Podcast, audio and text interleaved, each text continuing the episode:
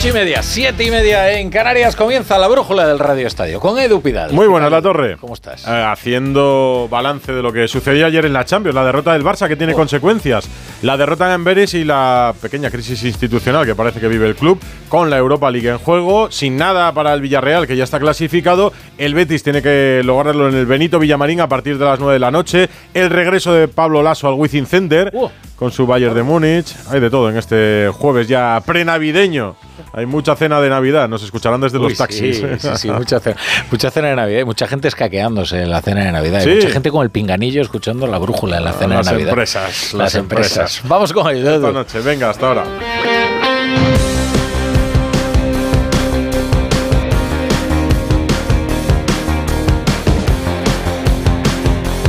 La brújula de Radio Estadio.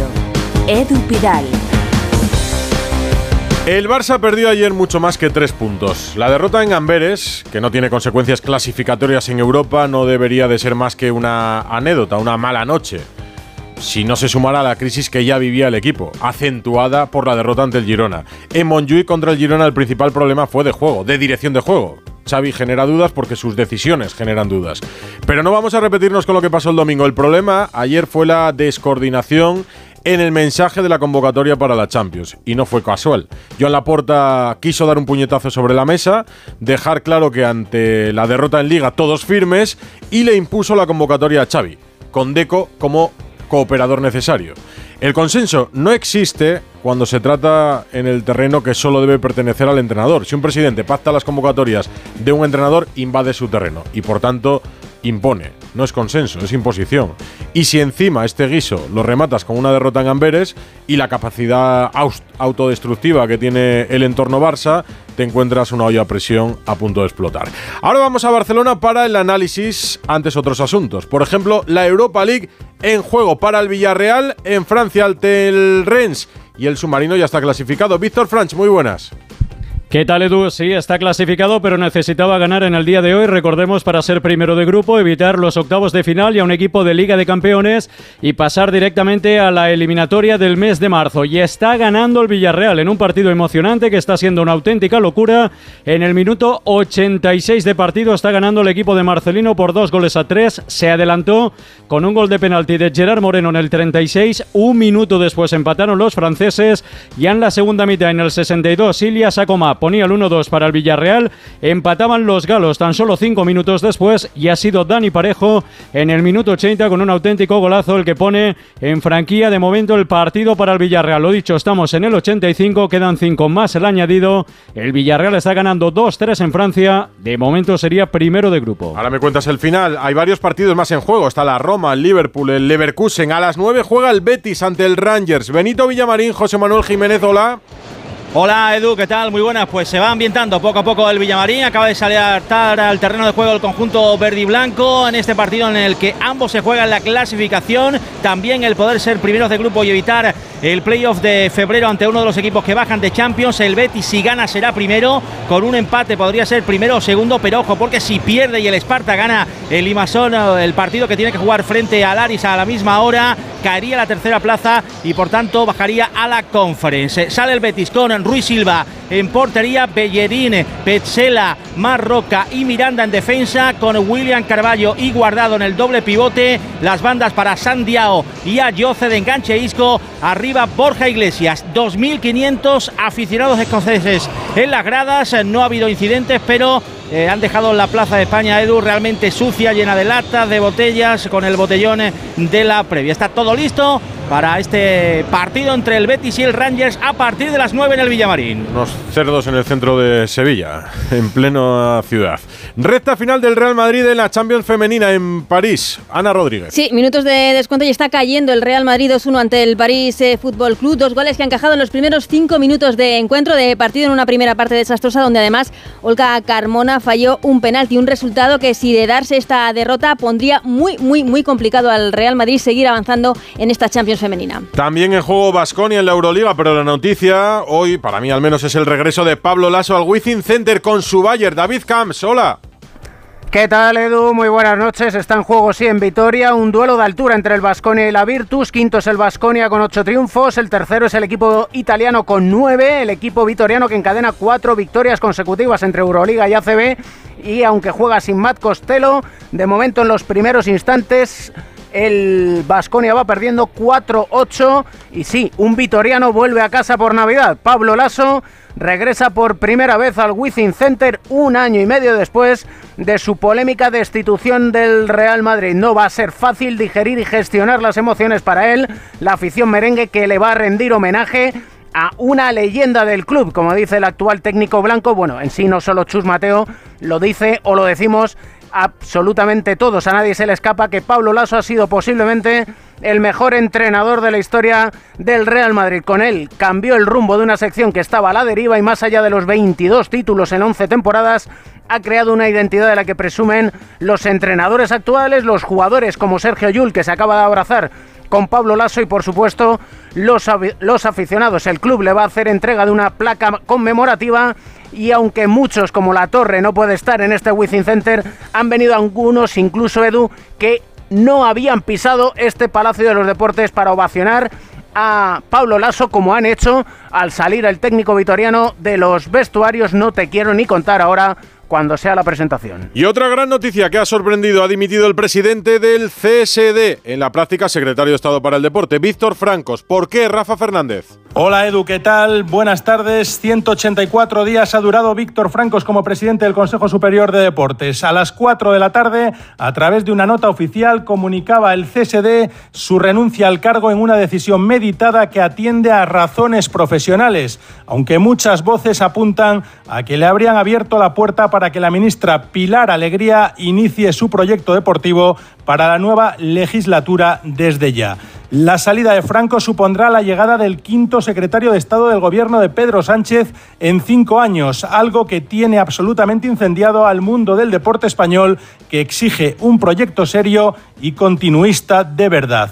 Ahora falta saber quién será el sustituto o sustituta de Francos. Dentro de las quinielas que recogen nombres como el de Félix Jordán, director general de la Fundación Joven, Fernando Molinero, número 2 del CSD, o José Hidalgo, presidente de ADES, o también el ex waterpolista internacional Víctor Gutiérrez, apunten un nombre más. La senadora del PSOE, presidenta de la Federación Vasca de Ciclismo y ponente del proyecto de ley del deporte Julia Liberal. Y es que muchos creen que será de nuevo una mujer. Sería la tercera en la era Sánchez después de María José Rienda e Irene Lozano. Sea quien sea, a ver si de una vez por todas llega alguien que conozca el deporte y que le dejan trabajar en un proyecto a larga distancia. Ese puesto se ha convertido en la silla caliente del gobierno. No hay quien dure un tiempo prudencial como para desarrollar un proyecto. Llegó el momento de La crisis del Barça en la voz de Xavi Hernández.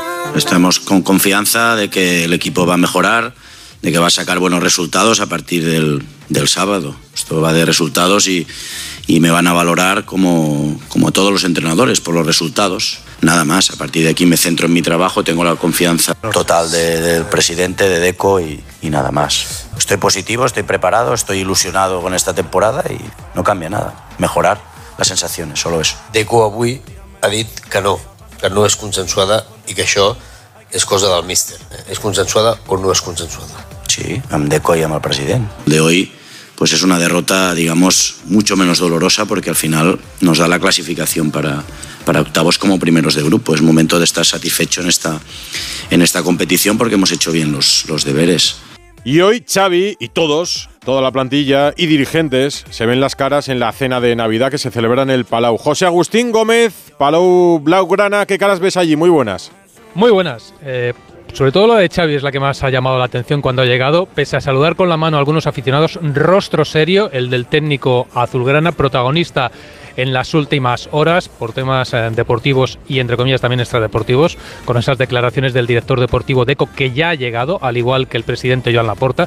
También está aquí Frenkie de Jong, que fue la única ausencia en el partido de ayer. El jugador se quedó en Barcelona, por lo visto enfermo, ya está aquí en la cena y es una cena para empleados, es decir, para todos los jugadores del primer equipo, del segundo equipo, de baloncesto, de fútbol sala, de balonmano, para todas las secciones y para el resto de empleados, ya sean los eh, utilleros, mm, trabajadores de oficinas, de protocolo, para todos. Eh, va a ser aquí en el Palau, presidido por Joan Laporta y con curiosidad por ver si hay algún guiño o alguna escena de aquellas que puede llamar la atención, aunque vamos a tener que hacer caso más a las filtraciones que se produzcan posteriormente porque las cámaras no pueden acceder al recinto de las instalaciones azulgrana. Ahí suenan buenos motores que están llegando a la cena de Navidad. ¿La crítica se ha contenido ya o ha sido un jueves duro para Xavi, para el Barça en general? Alfredo Martínez, muy buenas.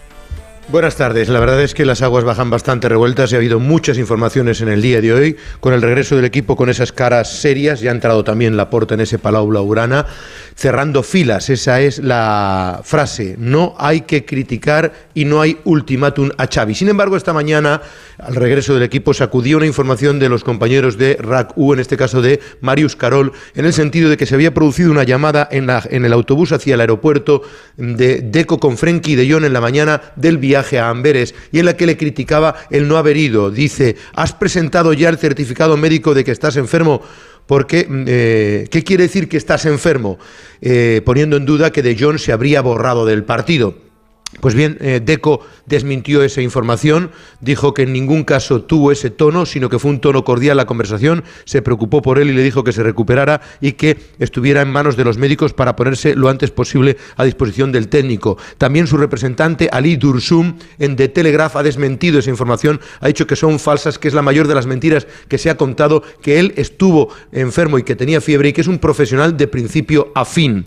Pero seguían las informaciones de la Junta Directiva. Jordi Finestras, que es uno de los asesores del presidente, ha hecho la única expresión en público en un tuit que dice nos levantamos muchas veces y ahora no será una excepción, Forza Barça, y lo acompaña Ojo al mensaje, con una fotografía de Xavi con la liga de la temporada pasada, en una clara demostración de que la directiva está con el técnico, aunque no hay unanimidad y tenemos constancia de que algunos discrepan de esa gestión. Joan Laporta les ha pedido o ha insistido de nuevo en que nadie hable fuera de las líneas del club y que por tanto nadie pueda ver que haya resquebrajamiento en esa relación. De hecho, fíjate tú el mensaje ayer de Ferran Torres que escuchábamos en Radio Estadio Noche cuando le preguntábamos sobre la afición, el entorno y lo que sentían los jugadores. Al revés, sabemos cómo es el Barça, el ruido que hay externo, que, nos intentan eh, destruir, nos intentan que, bueno, que nos pongamos nerviosos, pero al revés, nosotros somos un equipo que tenemos las cosas muy claras, que estamos con el míster y, a partir de ahí pues eh, a darle la vuelta a esta situación. Mensaje de unidad de toda la plantilla que estaba consensuado en el vestuario. Hoy solo ha hablado Uriol Romeo en redes sociales y ha dicho, no dejes que te avergüencen tus fracasos, aprende de ellos y comienza de nuevo. Con este ambiente ha entrenado el equipo, mañana volverá a entrenar, habrá lista de convocados porque el viaje a Valencia es el mismo sábado y ofrecerá rueda de prensa a Xavi, que tiene evidentemente mucho morbo. Nos dicen desde el club que no solo no hay ultimátum, sino que el puesto de Xavi Hernández a día de hoy, como se debe hablar siempre en propiedad, no peligra. Pues esta noche tendrá análisis y muchos minutos el Barça en Radio Estadio Noche, así que seguiremos malos resultados deportivos y aparentes problemas creados por el propio Barça, con la Porta, Deco y Xavi como protagonistas. ¿Cómo ves tú todo esto, Santi Segurola? Hola, Santi. Muy buenas, Edu. Muy buenas. Pues eh, antes que nada me parece que al Barça le gustan los melodramas. Hace dos semanas eh, el Barça le ganó al Atlético de Madrid, se clasificó después de vencer al, al Oporto, después de tres años para volver a los octavos de final de, la Copa de Europa y el panorama parecía feliz. Y han pasado 10 días, dos derrotas imprevistas, si se quiere, pero han convertido al Barça en un avispero. Y esto es eh, señal de que el club no está bien asentado, de que es un club que todavía pasa por una fase extraordinariamente hipersensible, deportiva, social y económicamente.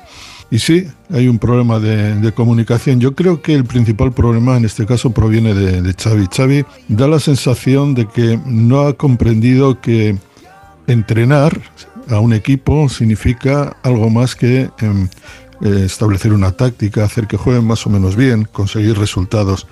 Al equipo se le dirige en todas partes y también en las conferencias de prensa, en la que los técnicos no solamente tienen que hablar de lo que les preguntan, sino que tienen que enviar mensajes fuera y dentro del club, el mensaje que ha mandado Xavi en este último año, yo diría que desde que yo es un mensaje ingenuo, infantil, que a veces le, tiene efectos eh, boomerang eh, sobre, sobre el propio entrenador. Las excusas, todo tipo de excusas, la sensación de que se siente atropellado por, por lo que ocurre fuera, por el entorno, por el periodismo.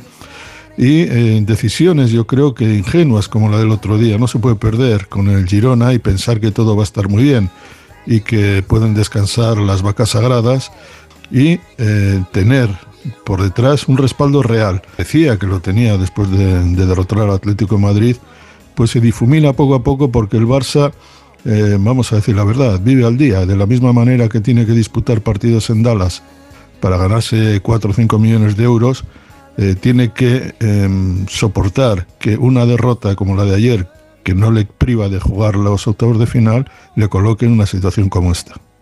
Para guisar. Apis. Para salsear. Apis. Para condimentar. Apis. Para cocinar. Siempre tomate frito Apis. Idealmente rico, sano, exquisito. Idealmente tomate frito Apis. Ya sea como base de tus recetas o como acompañamiento, el tomate frito Apis es el aliado ideal para tus platos. Apis, expertos en tomate.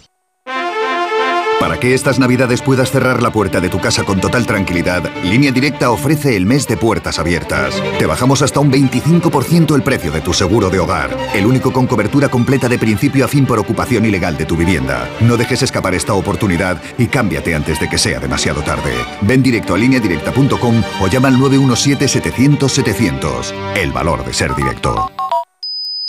¿Notas pitidos al dormir? Duerme sin ruidos con Sonofin Noche. Sonofin Noche con Jingo Biloba que contribuye a una buena audición y melatonina para conciliar el sueño. Sonofin Noche de Pharma OTC.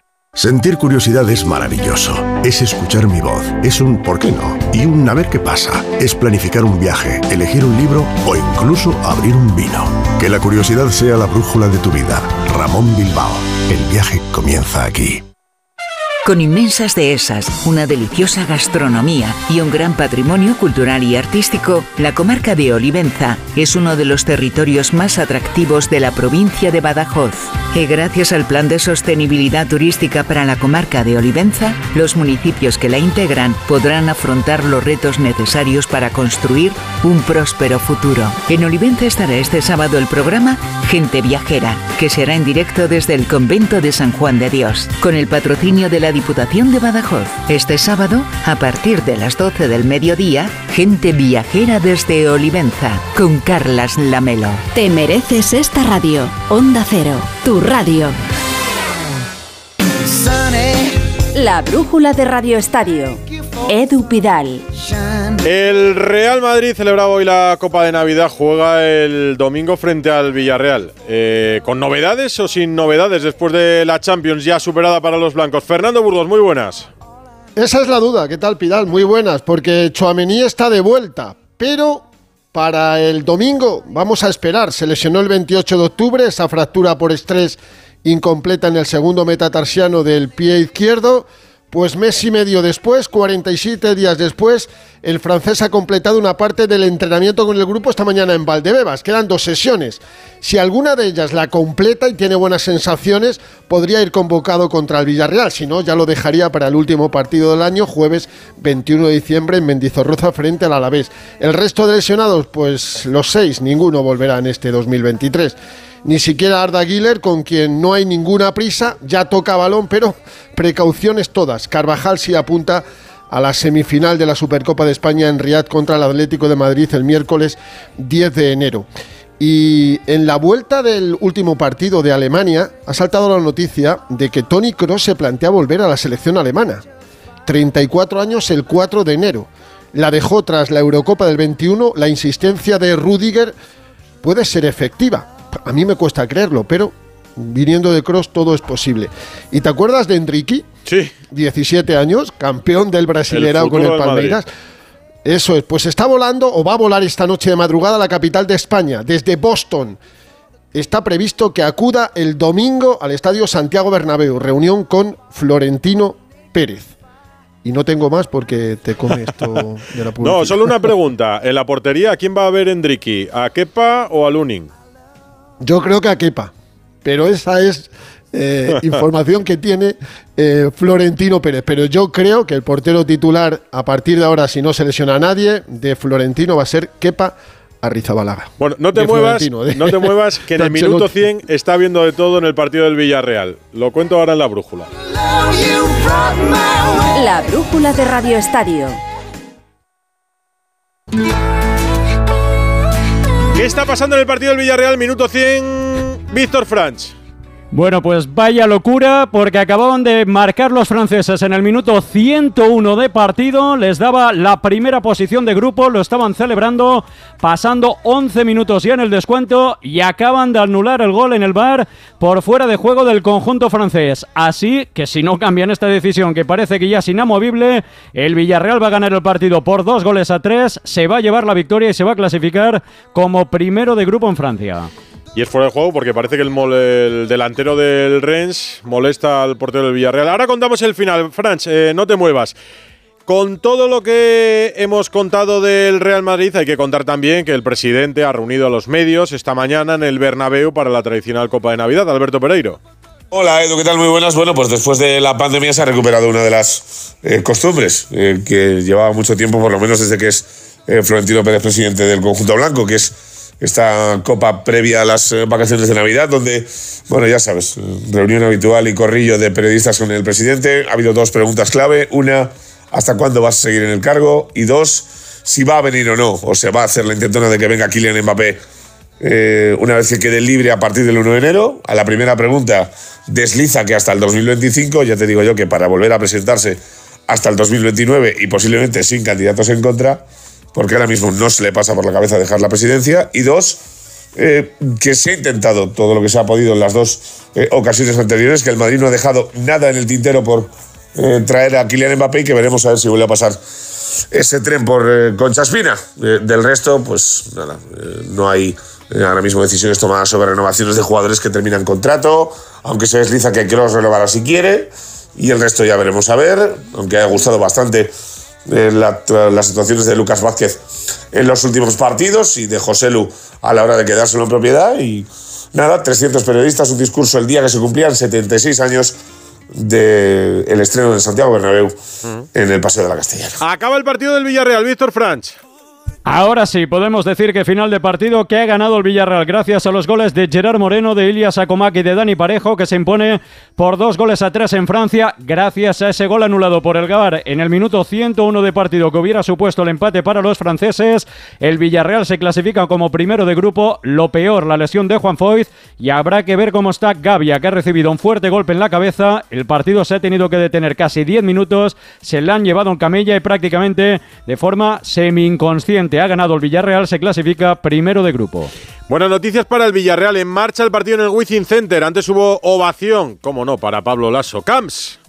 Y quien no se haya emo- emocionado, o bien es un insensible, o bien es un témpano de hielo, porque lágrimas en los ojos de Pablo Lasso al escuchar su presentación, ha sido como si fuera entrenador del Real Madrid, recorriendo toda su trayectoria, que es legendaria, con todos los aficionados en pie, con todos los jugadores, con todos los entrenadores del Real Madrid aplaudiendo y con los ojos llorosos de Pablo Lasso una vez los focos se han centrado en él. Es el entrenador del equipo visitante, pero en realidad está en casa, esta es su casa, pues Pablo Lasso ha sido, es y seguirá siendo madridista. El partido ha empezado y de momento igualado en los primeros 5 minutos, 10 Real Madrid, 8 Bayern de Múnich, pese a un inicio 8-0 del equipo blanco, se rehace el conjunto bávaro gracias a la defensa, dos tapones ya de otro ex del Real Madrid, este Serge Ibaka y está jugando el Vasconia en Vitoria ante la Virtus y va perdiendo por 7 puntos. Tiene dos tiros libres ahora Chima Moneke, 20 Vasconia, 27 Virtus Bolonia. El partido está en los dos primeros minutos del segundo cuarto. Así está el baloncesto. ¿Y cómo está el Atlético de Madrid? Ayer victoria ante el Alacho y liderato. Objetivo conseguido, Hugo Condés. Bueno, pues contento, evidentemente, Edu. Buenas tardes. Eh, el Atlético de Madrid ha vuelto a tener el nivel europeo, que incluso sin estar al 100% ayer dominó con claridad y fue superior a su rival, algo que llevamos muchos años sin ver en el Atlético de Madrid. Espera rival, evidentemente, el próximo lunes y, sobre todo, Edu, eh, en este territorio contrarreloj que tiene el Atlético de Madrid los próximos 10 días, prepara a contrarreloj el partido del sábado en San Mamés, un partido muy exigente ante el Athletic Club de Bilbao. Ayer pudo hacer rotaciones y hoy han vuelto a trabajo los futbolistas de Simeone, sin Lemar y sin Pablo Barrios. Por cierto, eh, los árbitros en ese partido son Gil Manzano y Soto Grado en el bar. Curiosamente, los dos que pitaron el año pasado en el Bernabéu, tanto el de Liga como el de Copa, y que eh, procedieron a sendos comunicados, como lo llamáis, de Miguel Ángel o declaraciones en la web. Esperemos que no haya un tercero. Nos lo cuentas el fin de semana. Con todo lo que hemos vivido estos días va a venir bien coger unas palomitas y escuchar la película de la semana con guion de Paco Reyes. A pesar de clasificarse para octavos de la Champions como primeros de grupo, hay más tensión en Can Barça que en psicosis. Xavi tiene miedo a que se le aparezca Norman Bates en las duchas del Olímpico y le acuchille por la espalda antes de que termine la temporada. Y es que una cosa es perder con el Girona, que es líder de la liga, no lo olvidemos, y otra muy distinta es hacer el ridículo en Amberes, cerquita de territorio pusdemoníaco.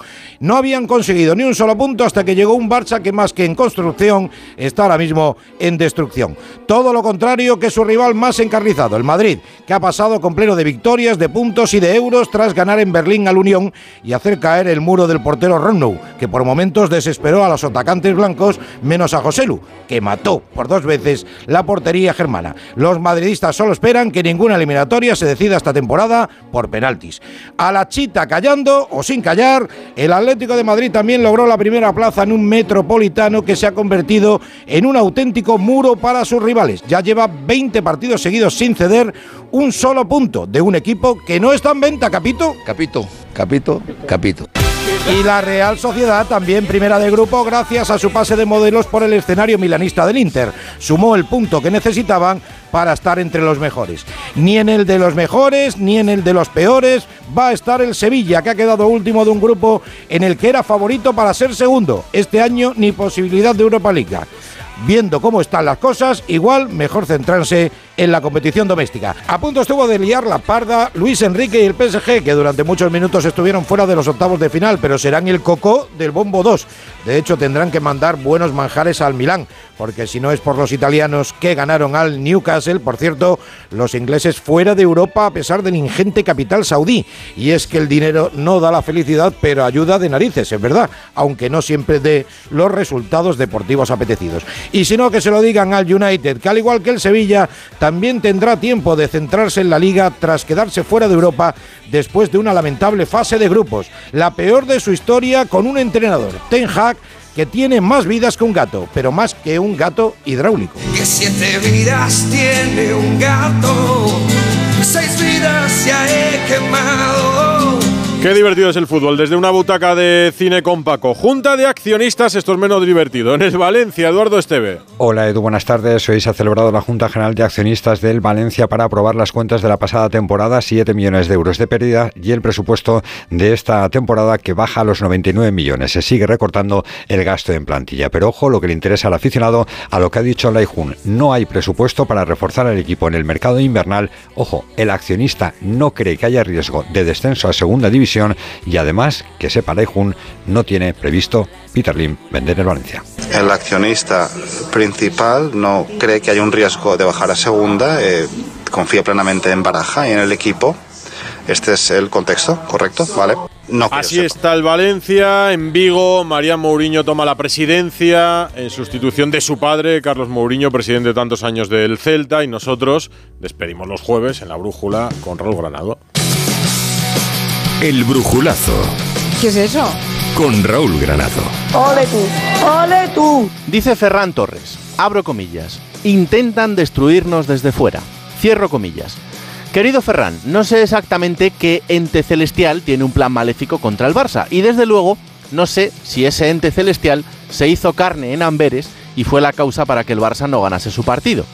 Debe ser un ente caprichoso porque cuando el Barça ganó al Amberes 5-0 en Barcelona, por lo que sea, no apareció. Es curioso cómo un mensaje puede ser tan equivocado y que alguien pueda llegar incluso a creérselo. Aunque en el caso de Ferran tampoco me sorprende, ya hizo algo parecido cuando España quedó eliminada en el último mundial. No me cabe la menor duda de que el análisis en ese vestuario es otro muy distinto. Lo que no acierto a comprender es cuál cree Ferran que es la parte beneficiosa de plantear este debate. No sé si alguien se lo comprará porque ahora mismo ni los azulgranas lo hacen. Es peligroso ver la realidad desde un punto de vista distorsionado porque al final hasta incluso te lo puedes creer. Lo de Don Quijote y los gigantes, ¿os acordáis?